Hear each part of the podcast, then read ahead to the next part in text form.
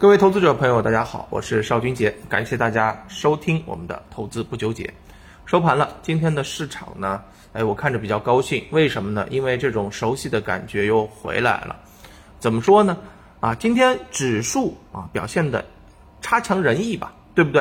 啊，创业板呢还行啊，也没咋跌啊，但是创业板是唯一翻绿的，是不是？这种感觉啊，我就喜欢。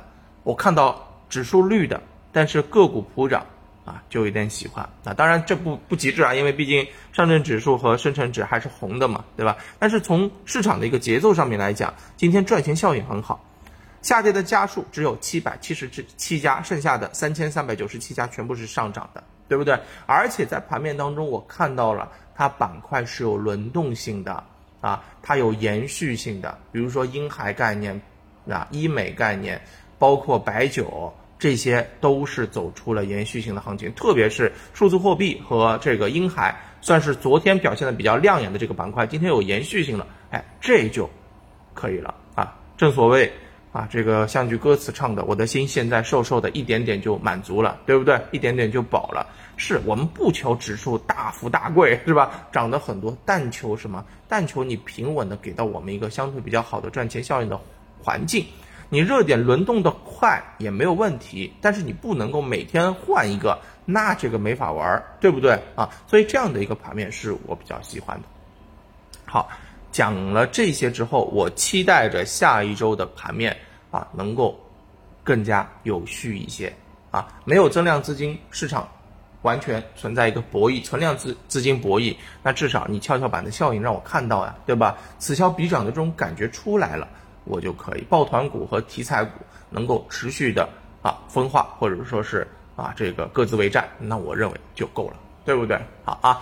那么不过说完这个呢，其实今天给大家挖掘的方向呢，倒跟这个东西没啥关系。为什么呢？因为我看到了一个更好的方向啊。我们一直在说近期资金呢，它是有一个弃高就低的行为，相对低位的一些品种啊，如果未来有啊机会的话啊，或者说是迎来新的一个驱动的话。那么在 A 股市场当中就值得我们去期待，对吧？那今天啊有有一个板块，我就认为是很明显的出现了相关的一个啊这种走势的啊，怎么说呢？我们来看一下啊，今天给大家挖掘到的是智能制造这个板块，来制造业这个板块当中，那今天呢，其实我们像看到的啊盘面当中的一些个股啊，比如说像这个啊新能源汽车呀，对不对？啊智能制造当中的这个。啊，数控机床呀，电气设备呀，这些品种在盘面当中表现的比较厉害，对吧？而且我看了一下啊，特别是像一些这种，嗯，这些个股，给大家罗列一下吧。像比如说像长安汽车呀、华东数控呀、啊通达电器啊，这些都是什么？都是前面回调的很深很深，都没有怎么像样涨的，对吧？这两天开始表现的起来了，而且走的很强，底位启动，对不对？这些板块。啊，结合起来就是一个大的方向，叫做智能制造啊。智能制造这的这个方向呢，其实我们从目前的这个情况来看啊，它为什么能涨，或者说它为什么有持续性？我认为就是啊一个非常重要的今天给大家分享的理由。首先第一个啊，我们在今天看到了国家统计局公布了一季度 GDP 的一个数据，同比增长百分之十八点三，对不对啊？很给力了吧？那么当中。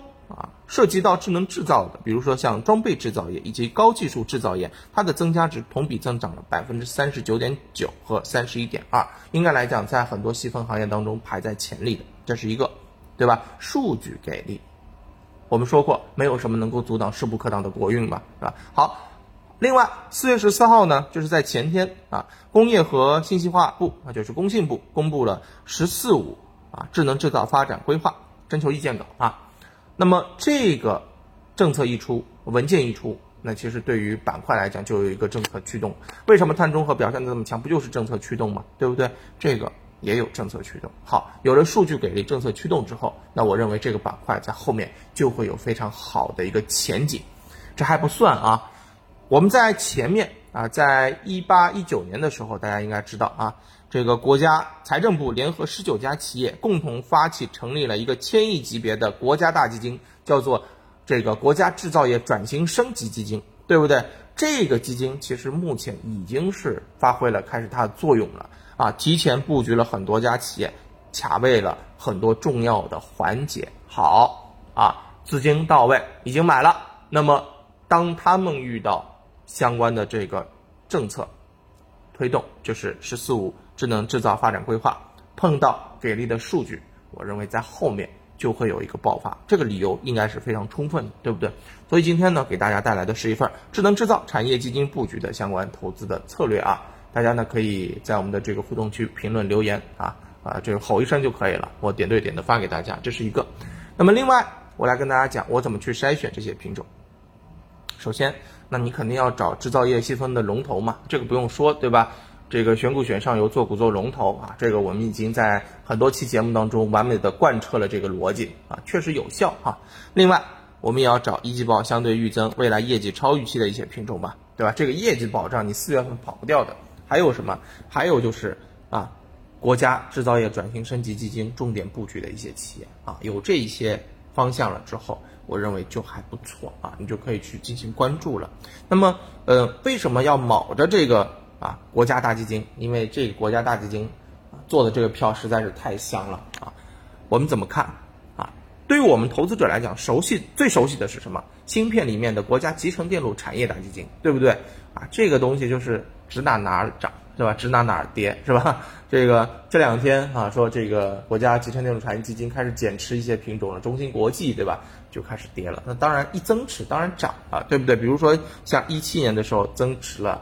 这个兆易创新后面股价涨了八倍，啊，一八年涨了，这个增持了金方科技，对吧？后面涨了十倍，哎，就是这么给力，对吧？所以你抱着国家大基金去就完事儿了呀，是吧？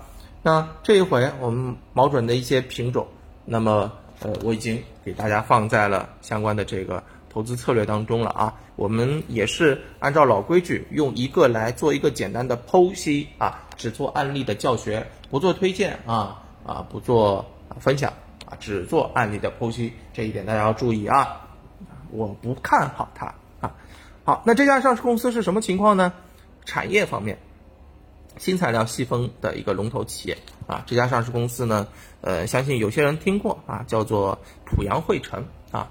那么这家上市公司呢，其实我们可以看到它目前的整体的业绩情况也非常不错，对吧？那么产业投资基金呢？啊，他前面参与了啊这家上市公司九亿元的一个定增定向增发啊，就是给国家制制造业转型升级基金的。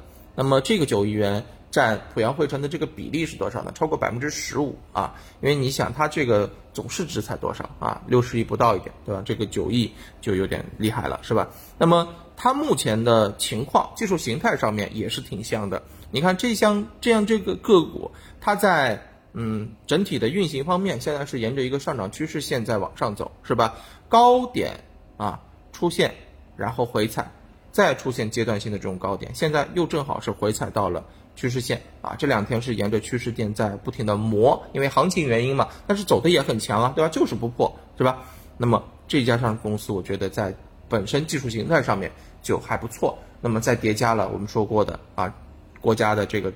制造业转型升级基金的布局，以及现在整个制造业的风口，我认为在后面应该是比较有机会的。而且五日资金买入了超过一点四八亿元，那么这个个股后面啊，这个行情怎么走啊？大家一起去跟我跟踪一下，好吧？这只是其中之一啊，更多的也在我们的这个资料当中啊，也是麻烦大家啊，我们多多支持，点赞、评论、转发这一套来一下，好吧？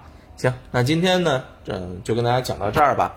呃，也是今天本周的最后一个交易日了啊！祝大家周末快乐啊！周末好好休息，我们下周一再聊。